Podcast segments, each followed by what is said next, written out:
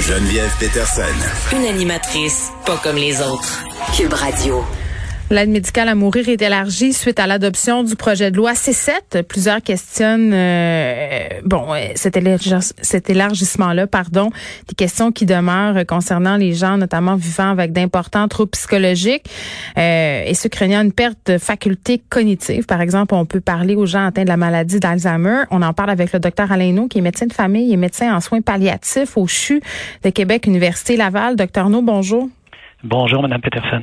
Bon, euh, pouvez-vous nous, expliquer, nous expliquer, pardon, euh, ça va être quoi ces changements-là? -là, quest ce qui change par rapport à avant? Bon, alors ce qui change concrètement à partir d'aujourd'hui, euh, c'est que vous saviez, euh, tant au, au, au, niveau de la loi fédérale qu'au niveau de la loi provinciale, les gens qui n'étaient pas à l'article de la mort euh, même s'ils avaient des maladies incurables et de grandes souffrances, n'étaient pas admissibles à l'aide médicale à mourir. Mm. Je pense que tout le monde a en tête là, Monsieur Truchon et Madame Gladu, qui étaient des gens extrêmement lourdement handicapés, euh, très souffrants, incurables, mais qui n'étaient pas mourants. Alors, ce que la loi vient changer très concrètement, là, c'est que dorénavant, ces gens-là seront admissibles, s'ils le souhaitent, là, évidemment, à l'aide médicale à mourir. Et ça, il faut comprendre que, euh, vous savez, le, il y a eu euh, le, jugement de la Cour supérieure du Québec, là, qu'on appelle euh, justement le jugement Gladu-Truchon en mhm. septembre 2019, qui déclarait inconstitutionnel les critères tant de la loi fédérale que provinciale qui exigeait d'être mourant ou d'être d'avoir la mort naturelle raisonnablement prévisible. Mhm. La Cour supérieure avait donné six mois aux deux paliers de gouvernement pour modifier les lois. On en est à 18 mois plus tard parce qu'il y a eu quatre reports qui a été demandé par le gouvernement fédéral. Mais dans les faits, l'attente n'était pas que de 18 mois, elle est de six années, six ans, parce que quand la Cour supérieure, la Cour suprême du Canada, pardon, à l'unanimité a rendu son jugement qu'on appelle l'arrêt Carter aujourd'hui en février 2015, euh, la, la Cour suprême du Canada avait fixé des balises claires pour accéder à l'aide médicale à mourir et d'être mourant n'en faisait pas partie. C'était une évidence pour tout le monde, mais les gouvernements en avaient décidé autrement et on en a fait porter le poids sur les épaules de deux grands malades, M. Truchon, Mme mm. de contester ces deux lois-là, ce qu'ils ont réussi avec succès après deux ans et demi de, procédure. Donc, ça fait six ans que, vous savez, il y a certains grands malades qui sont souffrants, euh, qui sont incurables, euh, mais qui ne sont pas à l'article de la mort, euh, qui attendaient ce changement de, de loi-là. Et depuis six ans, ben, il y a eu tellement de reportages médias de gens qui sont allés mourir en Suisse. Parce qu'ils auraient dû avoir accès à l'aide médicale à mourir ou qui se sont suicidés parce qu'ils ont été refusés euh, à cause de ces contraintes-là inconstitutionnelles. Donc, c'est un grand soulagement pour tous ces grands malades-là qui souhaitent avoir accès à l'aide médicale à mourir mm. et pouvoir le recevoir dignement ici plutôt que euh, d'être abandonnés à eux-mêmes, se suicider ou d'aller mourir en Suisse. Oui, mais il reste quand même euh, des situations où ça sera pas possible. je donnais l'exemple de l'Alzheimer, mais toutes les, les maladies dégénératives. Puis je pense aussi à, un cas peut-être plus concret là. par par exemple, quelqu'un qui est très, très malade, qui a un cancer, euh, qui est pas prêt à demander l'aide médicale à mourir, euh, mais qui c'est dans ses projets, entre guillemets, puis à un moment donné, pour des raisons X, euh, sa condition périclite, et là, il devient dans un état grave. On le médicamente, on le médicamente lourdement, et là, il peut plus la demander. Et ça, ça donne lieu aussi à des situations. Moi, je l'ai vécu dans ma famille. C'était terrible, terrible, parce qu'on pouvait plus rien faire. Et là, ça a été l'agonie qui s'était tirée pendant des longues semaines, alors qu'on savait que c'était pas le ça, le souhait de la personne. Tout à fait. Euh, et, bon, il y a deux choses. On, on pourra revenir sur les demandes anticipées en cas de maladie d'Alzheimer, là, qui est l'énorme déception de ce projet de loi-là. Mais, mais quand même, le projet de loi vient répondre à des injustices flagrantes comme celles que vous décrivez. Là, faut, faut comprendre que dans les modifications que le projet de loi là qui a été adopté, qui est loi maintenant là va, va amener. Euh, on a retiré le critère de mort naturelle raisonnablement prévisible comme critère d'admissibilité. Donc, on ne peut plus l'exiger de quelqu'un pour être admissible à l'aide médicale à mourir, mais on l'a gardé comme mesure de sauvegarde. Ce que ça, veut dire, concrètement, concrètement, ce que ça veut dire, c'est que maintenant, il y a deux catégories de gens. Alors, ceux pour qui la mort naturelle est raisonnablement prévisible pourront, eux, et, ça, ça fait référence directement à la situation que vous décrivez, qu'on a vécu tellement souvent, là, surtout dans chez les malades qui étaient dans les unités soins palliatifs. Là. Ceux pour qui la mort naturelle va rester raisonnablement prévisible vont pouvoir renoncer à l'avance à l'obligation d'être apte au moment euh, de recevoir l'aide médicale à mourir par le biais d'un formulaire là, écrit au moment où ils sont encore aptes. Concrètement, ça veut dire que quelqu'un, par exemple, qui a, qui a, un cancer très généralisé, qui est en soins palliatifs, qui dit moi je veux avoir l'aide médicale à mourir, euh, il fixe le moment de l'administration dans dix jours. Ben, vous savez ce qu'on qu'on a vu beaucoup, ce que vous décrivez là, les gens souvent devançaient ce moment-là à cause de l'obligation d'être apte au moment de l'administration. Euh, maintenant, les gens vont pouvoir signer un formulaire dans lequel ils vont pouvoir dire, ben écoutez, moi, c'est prévu telle date là. Si à ce moment-là, je ne suis plus apte, là, vous pourrez m'administrer quand même l'aide médicale à mourir. Okay. Donc, une renonciation dans le cas des gens pour qui la mort naturelle sera raisonnablement prévisible, comprenons-le, les gens là qui sont en fin de vie, là, qui ont un pronostic de quelques semaines ou quelques mois, pourront renoncer à cette obligation-là d'être aptes au moment de recevoir l'aide médicale à mourir. Ce qui va soulager énormément de gens là qui, qui, qui avaient cette crainte-là, qui se retrouvaient dans cette situation. Ben oui, parce que c'est terrible pour les malades qui anticipent ça, mais pour les Absolument. gens qui les accompagnent jusqu'à la Absolument. fin, c'est un spectacle qui est quand même assez difficile. Là c'était épouvantable. Vous savez, les gens font le choix de recevoir l'aide médicale à mourir plutôt que de vivre la phase d'agonie du coma terminal qui peut s'étirer là. Et, et, vous savez comme ça peut être long parfois. Là. Donc ça, c'est un, c'est un, une grande avancée. L'autre catégorie de malades, c'est ceux pour qui la mort naturelle ne sera pas raisonnablement prévisible. Et là, on peut penser, par exemple, à M. Truchon, à Mme Gladu. Mm -hmm. Ces gens-là auront une période d'attente obligatoire de 90 jours entre le moment où ils vont faire une demande et le moment où ils pourront recevoir l'aide médicale à mourir. Et eux garderont l'obligation d'être aptes à consentir au moment de recevoir le soin. Mais là, on parle de gens pour qui la mort n'est pas prévisible à court terme. Là. Donc, les grands souffrants incurables, comme mm -hmm. M. Truchon, Mme Gladu, devront attendre 90 jours. Pour les autres, dont la mort est, est euh, prévisible à court terme, il n'y aura pas de période d'attente obligatoire, alors qu'on avait 10 jours imposés par la loi fédérale jusqu'à présent, et ils pourront renoncer à l'obligation d'être aptes euh, au moment de l'administration du soin. Bon, qu'est-ce qui va arriver aux personnes euh, atteintes de maladies dégénératives comme le Parkinson ou l'Alzheimer?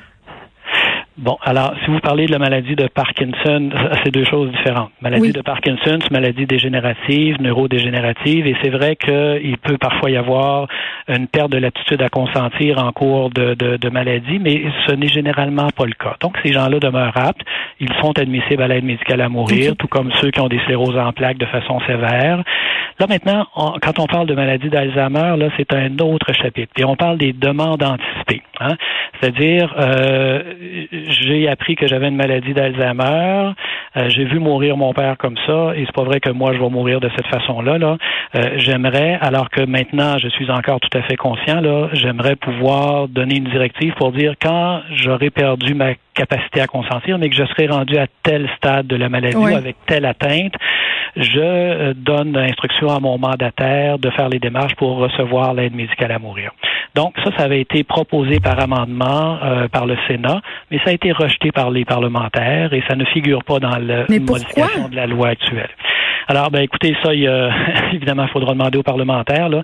Euh, il, y a, il y a, la politique étant ce qu'elle est, hein, elle n'est pas toujours centrée sur l'intérêt et le désir de la population, parce que c'est clair qu'il y a une demande qui est là, un large consensus dans la population à ce qu'on mette en place un tel régime.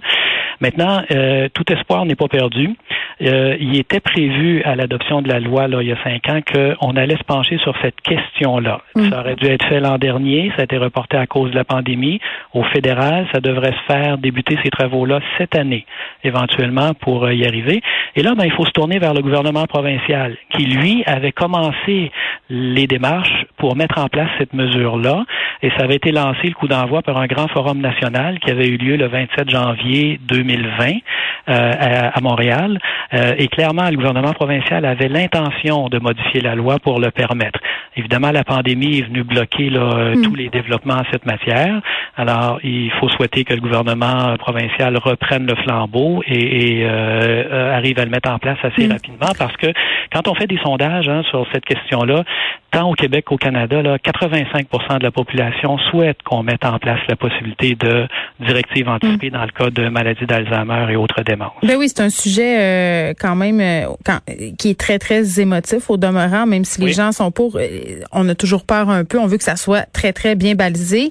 Euh, un, une des parties euh, qui est plus sensible, en tout cas à mon sens, là, euh, je parle pas personnellement, mais pour la majorité des gens, c'est les personnes qui souffrent de problèmes de santé mentale. Euh, on sait que ça a été soulevé. là, ils devront attendre deux ans là, afin de savoir s'ils pourront mettre fin à leur jour avec l'aide médicale à mourir. ils vont faire un comité d'experts et tout ça. Mm-hmm. L'argument qui est toujours amené quand on parle de l'aide médicale à mourir pour les personnes atteintes de problèmes de santé mentale, c'est l'argument que ça nuit à l'espoir. Tu sais, qu'il y a moyen de bien vivre avec des problèmes de santé mentale. Qu'est-ce que vous en pensez de ça? Oui, écoutez, il y a, toujours beaucoup de confusion quand on aborde le sujet là, de l'aide musicale à mourir et, la, maladie mentale, les problèmes de santé mentale. Hein. On, puis spontanément, les gens vont penser à quelqu'un qui a une dépression, euh, quelqu'un qui a un trouble situationnel passager. Mm-hmm. Et, et l'aide musicale à mourir, là, ce n'est pas du tout dans ces cas-là. Hein.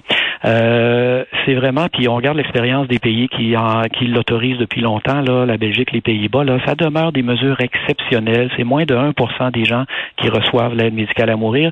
Et on parle de maladies psychiatriques sévères, graves, incurables. Alors, oui, l'espoir et la, la, majorité des maladies psychiatriques se traitent. Et vous savez, l'autre argument, on oppose souvent l'accès aux soins de santé mentale et l'aide médicale à mourir. Oui, oui, c'est vrai. Mais on avait fait le même argument avec l'aide médicale à mourir et la maladie physique. Hein? On avait dit, ben, euh, l'aide médicale à mourir, on n'a pas besoin de ça, on a mm. besoin d'accès à des soins palliatifs. De qualité, c'est ce qu'on dit. Oui, oui. Et, on s'est rendu compte que c'est faux. Non seulement c'est faux, mais on a la preuve maintenant que c'est faux parce que la majorité des gens qui demandent l'aide médicale à mm. mourir pour des raisons physiques sont déjà en soins palliatifs. Là. 80% des gens. Et l'autre 20% a refusé. Alors, il faut cesser d'opposer les deux. Oui, il faut avoir un accès à des soins de santé mentale adéquats de qualité pour tout le monde. Mais vous savez, toutes les ressources du monde et tout l'argent du monde ne guérira jamais tous les problèmes de santé mentale. Et vous avez certains malades qui sont des malades sévèrement atteints, avec une, vraiment une, très pauvre qualité de vie, une souffrance psychologique là immense, mm. qui sont suivis par des psychiatres depuis longtemps, sont passés par tous les traitements possibles, incluant parfois l'électrochoc thérapie, les, les, les, chirurgies au niveau du cerveau, et qui ne guériront pas. Ça existe ce genre de malade-là, il faut le reconnaître. Mm. Et quand on parle de l'accès à l'aide médicale à mourir pour la santé mentale, c'est à ce genre de malade-là qu'on fait référence. Et ce sont ce genre de malades-là qui finissent par se suicider bien souvent. Hein? Et c'est pas faute d'avoir eu accès à des soins de santé mentale. Mm. Alors oui, l'accès aux, soins de santé mentale est problématique et il faut le garantir pour tout le monde. Mais euh, il, ne faut pas négliger pour autant la souffrance psychique chez de grands malades sévèrement atteints. Euh, et ce sont ceux qu'on voit dans les autres pays qui, euh, qui obtiennent l'aide médicale à mourir mm. aussi. Là. Donc c'est pour ça. Puis vous savez quand, quand la Cour suprême du Canada a mis ses balises là, euh, clairement, il n'a pas exclu la santé mentale comme raison. Hein? On parlait de souffrance physique ou psychique. Et la souffrance psychique, là, ben, elle n'est pas moins souffrante que la souffrance physique. Mais il y a encore beaucoup de préjugés, puis c'est intéressant. Il y a encore beaucoup de préjugés, de méconnaissance de ce sujet-là. Hein. Euh, donc, c'est pour ça qu'il faut bien l'expliquer. Et, euh, vous savez, c'est l'adolescente qui vit une peine d'amour. là. C'est pas elle qui va demander l'aide médicale amoureuse puis qui va l'obtenir. Là. Mais c'est vrai qu'on a ce préjugé-là. Puis c'est vrai qu'on fait toujours le lien avec les personnes qui font des dépressions après dépression. Euh, puis vous faites bien de dire que ça concerne quand même un faible pourcentage de personnes qui, ont, qui sont aux, prises avec des troubles de santé mentale qui vont demander euh, l'aide médicale à mourir. Docteur Aleno, merci, qui est médecin de famille, médecin en soins palliatifs. On se parlait de l'aide médicale à mourir qui est élargie suite à l'adoption du projet de loi C7.